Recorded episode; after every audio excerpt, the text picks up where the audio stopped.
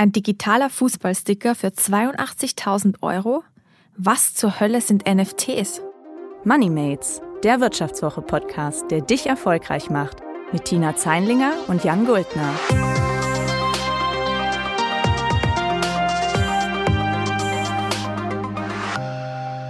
Hallo und herzlich willkommen bei Moneymates. Mein Name ist Tina Zeinlinger und ich bin heute mit Florian Högerle im Studio. Hallo Florian. Hi Tina, schön, dass ich da sein darf. Ja, und für alle Moneymates-Hörerinnen und Hörer da draußen, ihr kennt Florian wahrscheinlich nicht. Ähm, er ersetzt heute sozusagen Jan, aber Florian kennt unseren Podcast Moneymates, denn eigentlich ist der Florian immer hinter den Kulissen von Moneymates aktiv, denn er ist einer der Producer unseres Podcasts. Sag mal, Florian, warum bist du heute irgendwie vor den Kulissen zugange? Ja, wir unterhalten uns ja manchmal nach der Sendung und im Moment ist es halt viel Bitcoin und Blockchain-Technologie und da gibt es jetzt auch so eine neue Sache, mit der ich noch wirklich nicht viel zu tun hatte. Genau, und diese neue Sache, das sind die sogenannten NFTs, ähm, Non-Fungible Tokens. Und ja, das wird im Moment gerade ziemlich gehypt da draußen, nicht nur von Kryptonerds, sondern auch von, ich sag mal, Durchschnittsanlegern. Und ja, der Florian hat da heute ein paar Fragen an mich vorbereitet. Ja, also ich habe den ganzen Hype noch gar nicht verstanden. Ich weiß, dass es so ein bisschen mit Blockchain auch zu tun hat. Vielleicht kannst du mir einmal kurz das Prinzip so ein bisschen dahinter erklären? Genau, also NFTs, das Kürzel, das geistert ja schon so eine ganze Weile durch die Medienwelt und nicht nur in Kryptoforen kann man das lesen, sondern auch ganz, ganz viele, ich sag mal, Durchschnittsanleger scheinen sich dafür zu begeistern. Ja, und hinter diesem Kürzel ähm, steckt das Wort Non-Fungible Token. Das heißt ähm, zu Deutsch sowas wie nicht austauschbare Wertmarke. Der Unterschied zu Fungible Tokens, eben austauschbare Wertmarken, ist, dass man so einen Non-Fungible Token nicht einfach gegen einen anderen Non-Fungible Token tauschen kann. Das heißt, jeder NFT ist einzigartig. Also wie das Originalgemälde der Mona Lisa zum Beispiel, das gibt's nur einmal und du kannst es nicht gegen eine Kopie der Mona Lisa eintauschen. Eine 1-Euro-Münze kannst du aber sehr wohl gegen eine andere 1-Euro-Münze eintauschen. Genau. Und so ist das eben auch bei NFTs. Also jeder NFT ist einzigartig. Ein Bitcoin ist hingegen nicht einzigartig. Also Bitcoin gegen Bitcoin kannst du tauschen, NFT gegen NFT nicht. Und das ist so das Besondere dahinter. Okay, also ich kann mir das so ein bisschen vorstellen wie ein Kopierschutz für digitale Inhalte. Genau, das ist eigentlich so der Punkt, der das Ganze auch so wertvoll macht. Denn aufgrund dieser NFTs ähm, werden jetzt zum ersten Mal Unikate im Internet möglich. Vorher war es ja so, dass du ein Bild einfach per Mausklick kopieren konntest und beliebig oft vervielfältigen konntest. Mit NFTs geht das jetzt nicht mehr so einfach. Das heißt, du weißt genau, okay, dieses Bild oder dieses GIF oder dieses Meme ist das Original. Und somit bekommen diese GIFs jetzt auch mal erstmals einen richtig großen Wert. Ah, okay, also ein bisschen wie ein Zertifikat, was mir ausstellt, dass ich das Original habe. Genau, und das Gute ist, dass dieses Zertifikat auch komplett fälschungssicher ist. Also über die Blockchain werden diese NFTs mit einer einzigartigen Nummer geprägt. Also so kann man sich das ungefähr vorstellen. Also wie eine Münze, die du prägst mit einem ganz einzigartigen Fingerabdruck sozusagen, bekommt dann auch dieses Digitalgemälde so einen Stempel von der Blockchain aufgedrückt und den gibt's wirklich nur einmal. Und durch diese ganzen vielen Rechner, die daran beteiligt sind an der Blockchain, ähm, wird das auch total fälschungssicher. Das Ganze findet ja dezentral statt und diese Urkunden sind dann einfach fälschungssicher sozusagen. Und bei Originalgemälden ist das natürlich so eine Sache. Manche sind auch fälschungssicher, andere kannst du leichter kopieren. Ja, und so funktioniert das halt. Okay, und kannst du mir vielleicht ein bisschen erklären, was wurde denn gerade so verkauft an NFTs? Also worum geht es da genau? Worüber reden wir? Ja, also wie ich schon gesagt habe, das einfachste Anwendungsbeispiel ähm, ist vielleicht digitale Kunst. Also einfach ein digitales Bild wie ein Meme oder ein GIF. Ich weiß nicht, vielleicht kennst du dieses ähm, Meme, das dieses Mädchen vor diesem brennenden Haus zeigt. Ja, klar. Genau, und das wurde jetzt auch von diesem Mädchen, das auf diesem Bild zu sehen ist, die ist mittlerweile über 20, die hat das Ganze jetzt als NFT verpackt und für mehrere tausend Dollar verkauft. Ähm, und das ist eben derjenige, der das gekauft hat, der besitzt jetzt dieses Original-Meme sozusagen. Dann gibt's auch eine digitale Collage von dem ähm, US-Künstler Mike Winkelmann. Das heißt Everydays und das zeigt seine Arbeit der letzten Jahre. Der hat nämlich ähm, jeden Tag auf Instagram ein anderes Bild ähm, gepostet und diese hat er zu einer Collage zusammengefügt und jetzt als NFT verkauft. Ähm, dann gibt's Videoschnipsel, also zum Beispiel auch die Partnerin von Elon Musk hat ganz viele Videos von sich verkauft und ähm, auch ähm, gesungene Texte und die als NFT verpackt. Es gibt aber auch ähm, Digitalcharaktere, also einfach Avatare aus Computerspielen, die einzigartig sind, wie wir Menschen sozusagen, die du als NFT verkaufen kannst. Du kannst auch ähm, Kryptokatzen als NFT verkaufen. Ähm, du kannst ähm, Fußball-Sammelkarten als NFT kaufen und verkaufen. Ach, also schön. da gibt es so ganz, ganz viele. Genau, so wie das Panini-Sticker-Album. Nach einer kurzen Unterbrechung geht es gleich weiter. Bleiben Sie dran. Wie steht es um den Standort Deutschland? Wie entwickelt sich der Goldpreis? Wie führe ich in meinem Unternehmen KI ein? Ich bin Horst von Butler, Chefredakteur der Wirtschaftswoche und jeden Tag liefern wir Ihnen Analysen, Kommentare, Reportagen und Hintergründe, damit Sie fundierte Entscheidungen treffen können. Sei es für Ihr Geld, Ihre Immobilien, für Ihre Karriere oder für das eigene Unternehmen. Wir begleiten Sie beim nächsten Schritt und wir denken an den nächsten Schritt. Für unsere journalistische Arbeit wurden wir jetzt sogar mit dem European Publishing Award ausgezeichnet als Magazin des Jahres und das wollen wir mit Ihnen feiern. Auf vivo.de slash ausgezeichnet können Sie jetzt drei Monate lang die Vivo zum halben Preis lesen. Also da würde ich ja zuschlagen. Ich freue mich auf Sie. Und weißt du auch, wie das rechtlich aussieht, wenn dieses Mädchen jetzt ihr eigenes Meme gekauft hat? Also die Leute haben das ja immer noch auf ihrer Festplatte gespeichert und jetzt benutzt das jemand. Sie hat das aber gekauft. Das heißt, sie kann dann dagegen vorgehen und sagen, nee, das darfst du aber nicht benutzen. Also das kommt ganz darauf an, ähm, welcher NFT das ist. Du kannst diesen als Macher von so einem NFT, da gibt es verschiedene Plattformen dafür, kannst du den anders programmieren. Manche sagen dann, okay, ich habe die alleinigen Nutzungsrechte, du darfst dann nichts mehr machen. Aber dadurch, dass dieses Meme jetzt zum Beispiel ja nicht das Original ist, das du da verwendest, darfst du das also weiter per WhatsApp und so an deine Freunde schicken. Es geht einfach nur darum, ähm, dass die halt jetzt das Original dann hat oder derjenige, der das gekauft hat. Es gibt aber auch sehr wohl Künstler, die das dann ausschließen. Also die sagen, ich setze diesen NFT auf und ich verkaufe ihn einmal weiter, aber derjenige darf den nicht mehr weiterverkaufen. Das geht auch. Oder ähm, was auch für Künstler sehr attraktiv ist oder auch für Musiker ist, dass man sogenannte Royalty-Fees da einbauen kann. Das heißt dann, dass ähm, bei jedem Weiterverkauf von diesem NFT, wenn der ganz oft den Besitzer wechselt, verdient der Ursprungskünstler immer einen Prozentsatz.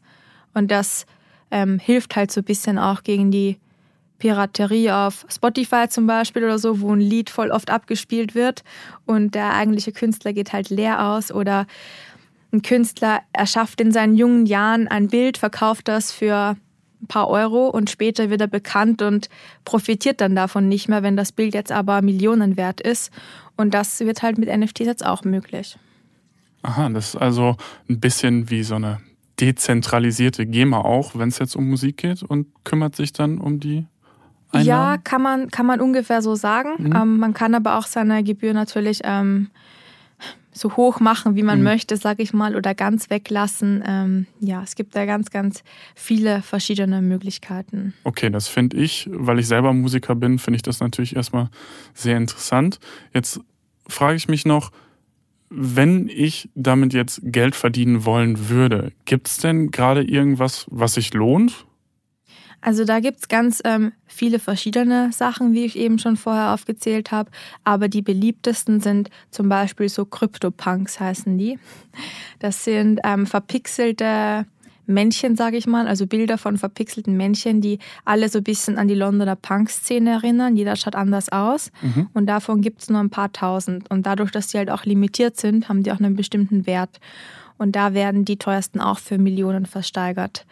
Dann gibt es ähm, die Plattform NBA Snapshots. Ähm, da kannst du die ähm, spektakulärsten Würfe und Spielszenen als Videos, ähm, eben auch als NFT-Videos sozusagen, kaufen aus der amerikanischen Basketball League. Da ähm, wurde zum Beispiel ein Video von ähm, LeBron James verkauft und das hat 250.000 Dollar eingebracht. Also das ist schon eine enorme Summe, finde ich, für einfach so einen Spielzug. Und wenn man sich dieses Portal NBA ähm, Top Shot so anguckt, dann sieht man, dass da in den letzten 30 Tagen über 50 Millionen Dollar herumgeschoben 50 wurden. 50 Millionen? Genau, 50 okay. Millionen Dollar einfach nur für Videoausschnitte. Ähm, das klingt jetzt so ein bisschen wie Panini-Sticker sammeln für Erwachsene, aber auch für sehr, sehr, sehr viel Geld. Ähm, wie sicher ist denn das und gibt es da vielleicht auch noch andere Sachen außer jetzt diesen Sportkram? Ja, also am ähm, Thema Sportkram muss ich tatsächlich noch ein ähm, Projekt da erwähnen, das eben auch auf NFTs passiert. Ähm, das ist das französische Startup Sorare. Die haben eine Plattform gemacht für Fußballfans. Also da kann man Fußballsammelkarten als NFTs erwerben. Da gibt es mittlerweile die ähm, ich glaube, fast 200 Vereine haben die Lizenzen davon gekauft. Und ähm, das sind wirklich die europäischen Größen alle drin, also von FC Bayern München über Real Madrid, ähm, Manchester United. Ähm, ich hoffe, es fühlt sich jetzt kein Hörer oder Fußballfan da draußen nicht genannt. Also ihr findet bestimmt euren Lieblingsclub auch da in dieser Sammlung.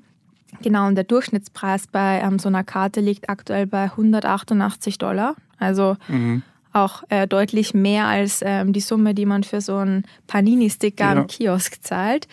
Ähm, ja, und in den letzten 30 Tagen wurden auf Sorare ähm, diese Sammelkarten insgesamt ähm, mit einem Wert von 12 Millionen Dollar gehandelt. Also auch wieder enorme Summen. Und der teuerste Spieler ist Kylian Mbappé, der Stürmer von Paris Saint-Germain. Vielleicht liegt es daran, dass das Startup auch aus Frankreich kommt, dass mhm. dann französischer Spieler so teuer gehandelt wird.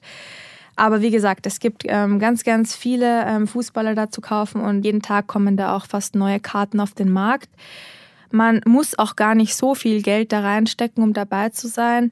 Also die billigsten gibt es mittlerweile, glaube ich, auch für äh, 9 Dollar, diese Packs. Und man hat dann eben Glück und hat entweder eine besonders seltene Fußballkarte da drin, die dann auch mehr wert ist, oder man hat eben einen schlechten Spieler und der Fun-Faktor dabei ist ein bisschen vielleicht, dass man dann nicht nur sammeln kann, sondern man kann auch diese Karten zu Teams zusammenstellen und dann in Fantasy-Ligen antreten und die sammeln dann Erfahrungspunkte und ja, also ist alles ein bisschen kombiniert auch mit Fantasy-Fußball. Und jetzt nochmal konkret nachgefragt, gibt es noch andere Sachen außer die Sportsachen? Ja, genau, stimmt. Ich habe jetzt wieder nur einen Sportanbieter genannt. Also es gibt, wie gesagt, noch diese Kryptobanks und diese ganzen Digitalgemälde, die es auf Plattformen wie OpenSea oder Rarible vor allem zu kaufen gibt. Also wenn du dir das ansiehst, das ist ein bisschen aufgebaut wie eBay, wo du einfach mitsteigern kannst. Mhm. Es gibt aber auch ein Spiel, das heißt CryptoKitties. Also falls du ein Katzenfan bist, kannst du dir da deine eigenen Computerkatzen züchten. Und du startest halt mit einer Katze und brauchst dann halt eine zweite Katze, die du dir von einem anderen Nutzer halt kaufst. Und wenn du die passt und Glück hast, kommt vielleicht eine Katze mit besonders guten Genen raus. Und ähm, diese Katzen erzielen mittlerweile auch Summen im zweistelligen Millionenbereich. Also ein Kätzchen zum Beispiel, Tekashi 89 heißt das. Das hat ein Einhorn und irgendwie Engelsflügel. Und das wird im Moment, glaube ich, auch für 12 Millionen Dollar oder so gehandelt. Also richtig krass. Mhm. Und ähm, das Besondere irgendwie ist, dass ähm, es Katzen verschiedener Generationen gibt. Also mittlerweile gibt es 4000 Generationen, dadurch, dass einfach die Leute so viel da mitspielen schon. Und die Katzen der Generation 0, das waren die ersten, die gab es schon 2017 am Markt. Und die sind am meisten wert, weil das halt die ältesten sind mit den besten Genen und die wurden nur im ersten Jahr von dieser Blockchain automatisch geschaffen und dann nicht mehr. Das heißt, wenn du so ein ähm, Jan Zero Kitty hast, mhm. dann bist du quasi der King und ähm, genau. Jede Katze kostet natürlich auch was und jede Katze musst du auch bezahlen, wenn du die mit anderen Katzen passt und du bezahlst das Ganze auch in Kryptowährungen. Also musst du dann teilweise auch tief in die Tasche greifen, weil ja der Kurs der meisten Kryptowährungen, also zum Beispiel Ethereum, oder Bitcoin ist natürlich sehr hoch im Moment und ja, da muss man dann schon ganz schön abwägen, ähm, welche Kryptokatze du kaufst oder nicht. Nach einer kurzen Unterbrechung geht es gleich weiter. Bleiben Sie dran. ChatGPT und andere Technologien verändern unsere Arbeitswelt rasant. Bei der Veranstaltung Work in Progress diskutieren wir in der Handelsblatt Media Group die Zukunft des Arbeitsmarktes, HR-Trends, KI, mentale Gesundheit und neue Leadership-Perspektiven. Sei am 13. und 14. Juni in Düsseldorf oder virtuell dabei und melde dich jetzt an unter work-progress.de. Okay, das heißt, das ist auch an den Kurs von den Kryptowährungen gekoppelt. Und wenn ich da jetzt einsteigen möchte und Geld verdienen möchte, wie sicher ist denn dann meine Rendite? Also ist das risikoreich oder eher risikoarm? Ja, also wie du schon sagst, das Ganze ist natürlich als Blockchain-Technologie auch an Kryptowährungen gekoppelt. Also je nachdem, auf welcher Blockchain, also auf welchem Blockchain-Protokoll dein NFT gemintet wird hast, also ausgegeben wird, je nachdem musst du auch eine andere Kryptowährung dafür haben. Also die meisten NFTs werden auf der Ethereum-Blockchain gemintet. Ähm, das, die Währung dazu heißt Ether, also Ether schreibt man das.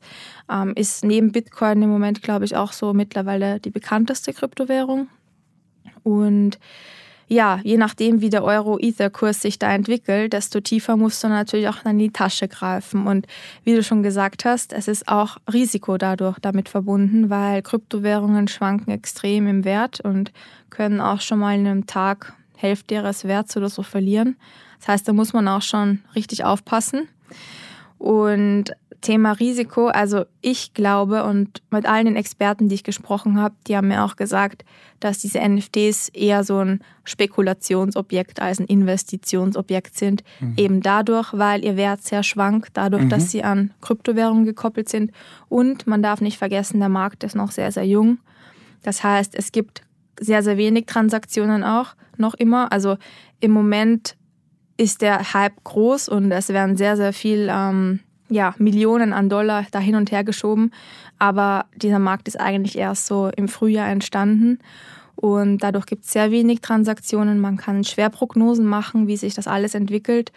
Und wie in der analogen Welt auch, ist es zum Beispiel vor allem bei Kunstwerken sehr schwer zu bestimmen, wie sich der Wert da entwickelt. Deswegen muss man da echt aufpassen und die Leute, die da mitmachen, sind meistens die Krypto-Nerds, die da schon vor Ewigkeiten dabei waren und die damals noch sehr, sehr billig eingekauft haben und jetzt halt einfach davon profitieren, dass der ähm, dass die Kryptowährungen in ihrem Kurs gestiegen sind. Und wenn du jetzt da einsteigst, ist einfach sehr, sehr viel Risiko dabei. Und wenn du Pech hast, bist du dann dabei und der Kryptonerd Nummer eins, der irgendwie 50 Prozent aller Krypto-Kitties da gezüchtet hat, steigt aus und verkauft alles und dann rasselt der Kurs natürlich auch total in die Kelle. Also ich glaube, da muss man schon aufpassen und das ist ein bisschen mehr Spielerei und Sammelspaß als Geldanlage.